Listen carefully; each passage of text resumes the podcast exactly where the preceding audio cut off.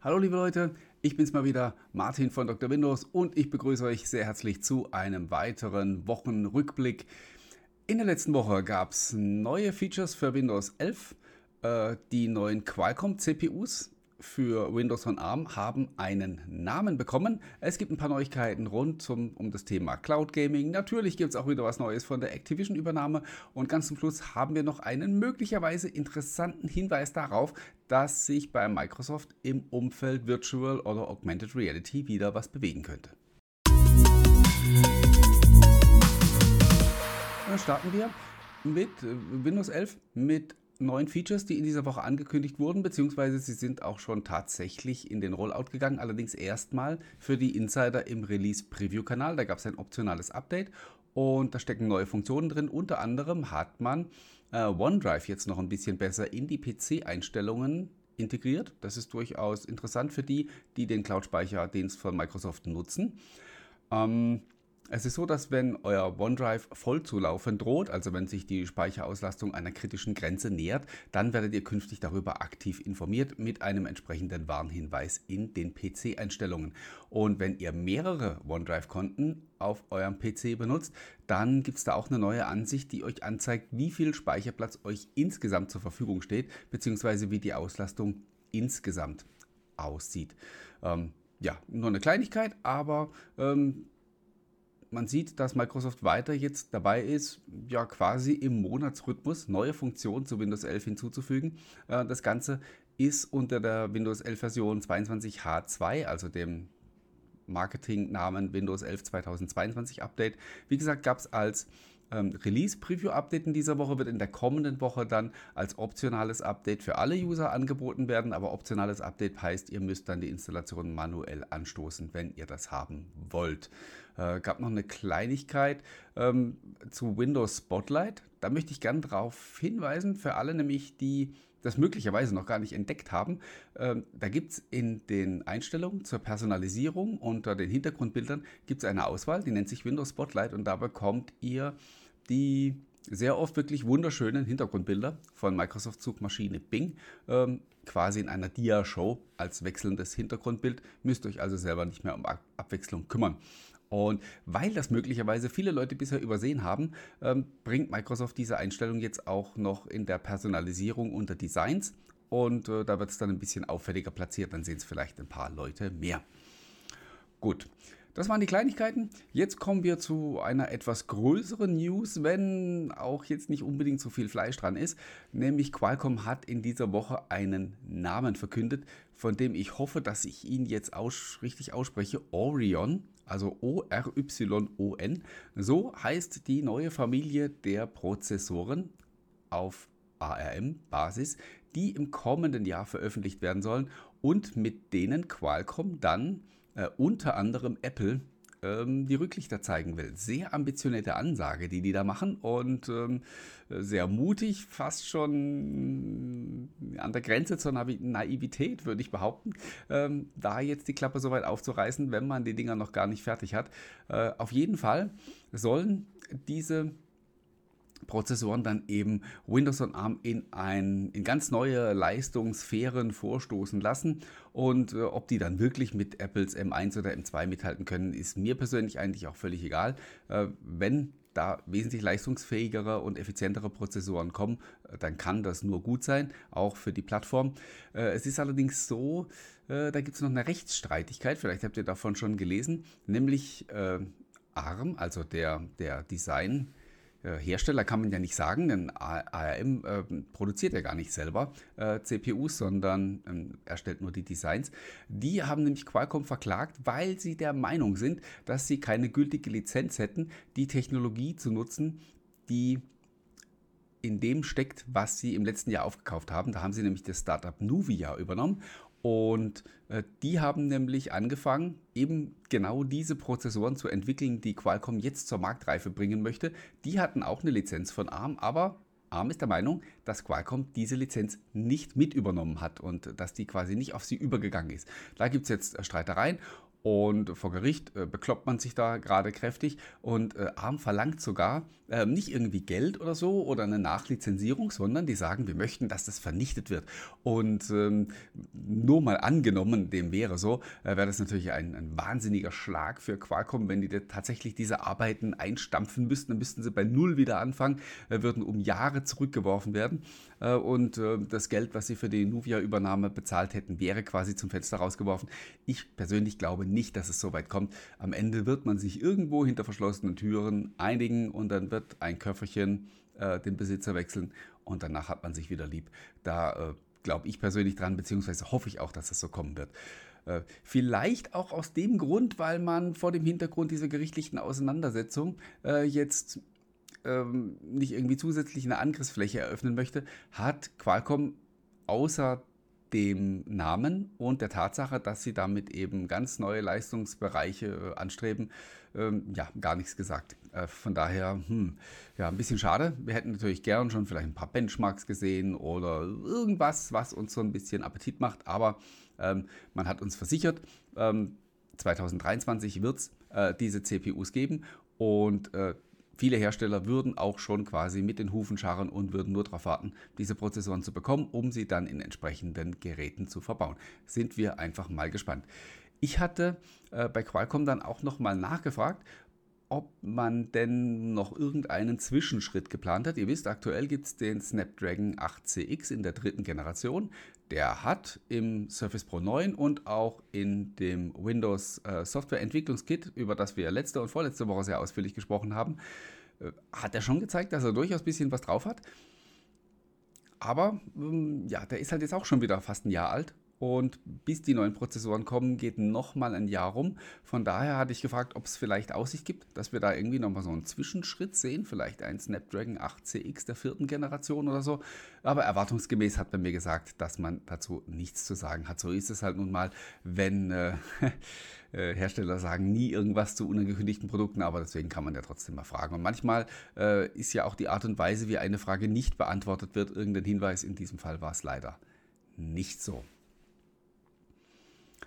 Dann kommen wir äh, zu einem zweiten durchaus interessanten Hardware-Thema, das aber äh, keines geworden ist. Wir reden nämlich hier über die Streaming-Konsole, die Microsoft äh, nicht nur vorhatte zu bauen, sondern tatsächlich auch gebaut hat. Ähm, Keystone hieß das Ding, also da war der interne Projektname. Äh, Microsoft wollte eine äh, Mini-Xbox sozusagen auf den Markt bringen, die dann nur für das Xbox Cloud Gaming gedacht ist. Ähm, das Ding war auch schon fertig. Da hat Phil Spencer in dieser Woche in einem Interview sehr ausführlich darüber gesprochen. Innerhalb von neun Monaten hat er erzählt, hat sein Team das Ding entwickelt und es hat auch alles super funktioniert. Da war die äh, Xbox-Oberfläche quasi drauf, also sah aus wie das normale Dashboard, nur eben, dass man die Spiele, wenn man sie gestartet hat, eben über die Cloud gespielt hat. Äh, man hätte das Ding auf den Markt bringen können, hat aber dann festgestellt, oh hoppla, ganz schön teuer, das Teil. Ähm, also man wäre laut Phil Spencer, wenn man noch einen Controller mit in die Verpackung gelegt hätte, dann in Preisbereiche gekommen, wo man der Xbox Series X, äh, äh, Xbox Series S, Verzeihung, schon sehr nah gekommen wäre und dann hat das Ding natürlich wieder, äh, ja, hätte das natürlich in der Form so keinen Sinn gehabt, weil die Leute gesagt hätten, na, da kann ich ja gleich noch ein paar Euro drauflegen und mir dann äh, die Konsole kaufen, mit der ich die Spiele lokal spielen kann, ist ja klar. Äh, wundert mich vor allen Dingen deswegen, dass man das nicht für, zu einem vernünftigen Preis hinbekommen hat, weil Microsoft die Konsolen ja sowieso subventioniert. Äh, also die legen ja auch bei den, bei den äh, heutigen Xbox-Konsolen bei jedem verkauften Gerät noch drauf, weil sie eben die Dienste und die Spieleverkäufe pushen wollen. Und von daher wundert es mich, weil sie ja auch so wahnsinnig scharf drauf sind, den Game Pass noch ein bisschen weiter voranzubringen, warum man nicht so eine Streaming-Konsole eben zu einem stark subventionierten Preis in den Markt gedrückt hat. Ähm, von daher glaube ich, dass dieses Argument, dass das Ding zu teuer gewesen wäre, vielleicht nur die halbe Wahrheit ist. Wir haben nämlich auch vor einer Weile schon mal von, von Phil Spencer gehört, dass er persönlich glaubt, dass man bei den Game Pass-Abonnenten im Moment so eine gewisse Sättigung erreicht hat. Also so die Leute, die es haben wollen, die haben den schon. Und neue Abonnenten jetzt zu gewinnen, äh, ist ungleich schwieriger. Und ob die Zeit wirklich schon reif ist, mit einem Cloud-Gaming-Gerät dann auch die Abonnentenzahlen nach oben zu treiben, da habe ich persönlich meine Zweifel. Also ich glaube, es mag sein, dass das Ding zu teuer gewesen ist. Äh, andererseits glaube ich aber, wenn Microsoft eine Chance gehabt, gesehen hätte, da ein paar Millionen neue Game Pass-Abonnenten einzusammeln, dann hätten die das Ding auf Gedeih und Verderb in den Markt gedrückt und da hätten die auch richtig draufgelegt. Und von daher glaube ich einfach, dass man aktuell das Geschäftsmodell für sowas noch nicht sieht. Und deswegen konzentriert man sich eben mehr darauf, ähm, die Xbox Cloud Gaming Funktion eben auf mehr Smart TVs zu bringen, die die Leute ja dann sowieso schon haben, dann müssen sie nichts mehr extra kaufen. Dazu gab es dann auch diese Woche eine Ankündigung, nämlich äh, das Cloud Gaming kommt auf mehr Smart TVs, Klammer auf, aber nicht auf sehr viele, Klammer zu. Äh, bisher ist es nur auf Samsung TVs des Modelljahres 2022. Ähm, da, dort ist es verfügbar. Und jetzt hat man angekündigt, dass man es auf ausgewählte 2021er Modelle ausweiten wird. Äh, welche Modelle das sind, wissen wir nicht. Äh, da wurden keine Details dazu genannt. Von daher, ja, also die, die Ankündigung war ziemlich laut, ziemlich, ja, fast schon so ein bisschen marktschreierisch. Und dann war da aber nicht viel Fleisch dahinter. Und ich persönlich finde es ein bisschen schade. Ich vermute nämlich, dass Microsoft hier so ein bisschen Exklusivdeal gemacht hat mit äh, Samsung. Das heißt, dass ähm, möglicherweise das Cloud Gaming gar nicht auf andere Marken kommen kann derzeit, weil, weil man eben einen entsprechenden Vertrag gemacht hat mit Samsung.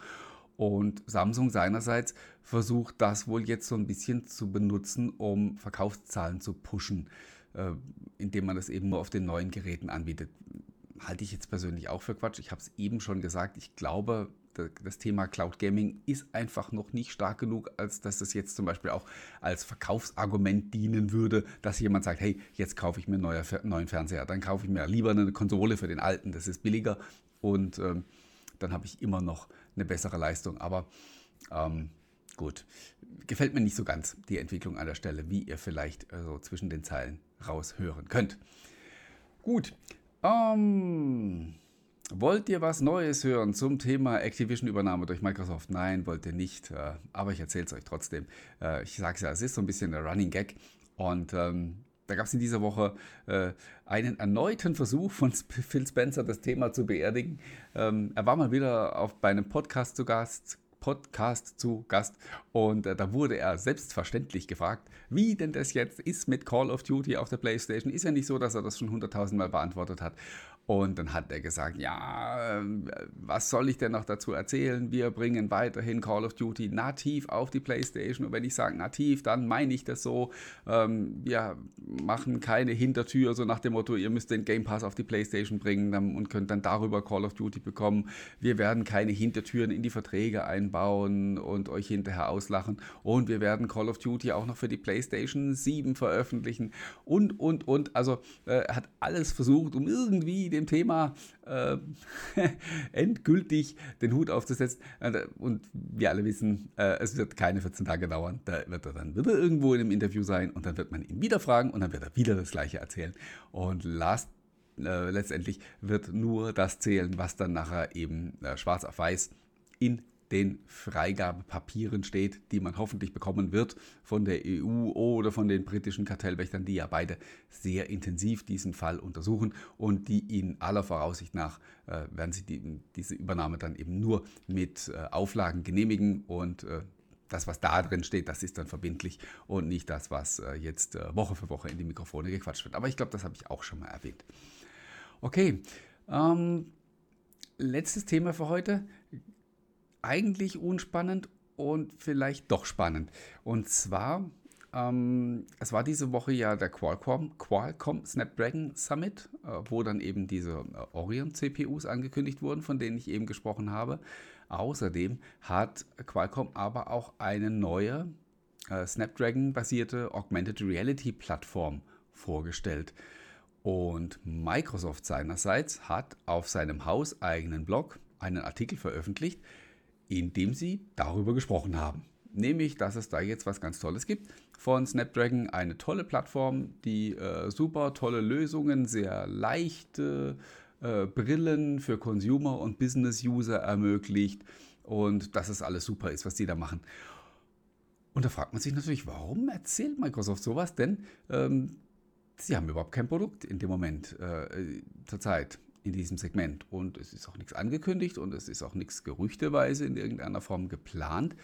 Aber irgendeinen Grund, warum Microsoft darüber spricht, muss es ja dann doch geben. Und ja, das hat mich einfach so ein bisschen hellhörig werden lassen. Vielleicht äh, steckt ein bisschen mehr dahinter. Also ich glaube jetzt nicht, dass Microsoft irgendwie einfach nur kostenlos PR macht für Qualcomm. Wenn die von diesem Thema sprechen, dann müsste da oder sollte da eigentlich auch was im Busch sein. Also wir haben ja diese, dieses Jahr sehr viel schlechte Nachrichten gehört von der HoloLens. Angeblich äh, soll das Team so kurz vorm Auseinanderfallen sein. Der Alex Kipman ist überhaupt nicht mehr bei Microsoft, der die HoloLens ja sozusagen äh, aus der Taufe gehoben hat. Ähm, eine HoloLens 3 soll weit und breit nicht sichtbar sein. Pläne dergleichen gäbe es gar nicht und so. Also ähm, man hatte schon fast den Eindruck, dass Microsoft sich aus diesem Segment zumindest hardwaremäßig verabschiedet und künftig nur noch Software macht. Aber wenn man jetzt hier diesen Blogpost so ein bisschen sich anschaut, da kommt man vielleicht wieder auf andere Gedanken. Ich wollte es einfach nur mal an der Stelle erwähnt haben. Ähm, wenn da vielleicht doch überraschend irgendeine Ankündigung kommt, dann äh, ja, ist jetzt nicht mehr ganz so überraschend, weil ihr habt ja jetzt schon mal was davon gehört. Ähm, ich äh, mache jetzt hier auch nicht irgendwie auf geheimnisvoll und weiß irgendwas. Ich habe wirklich keine Ahnung. Aber ähm, schauen wir einfach mal, was die Zeit bringt. Ich gucke auf die Uhr, wir sind ein bisschen kurz heute. Ich bin nämlich eigentlich durch mit meinen Themen und deswegen werde ich es auch gar nicht äh, unnötig in die Länge ziehen.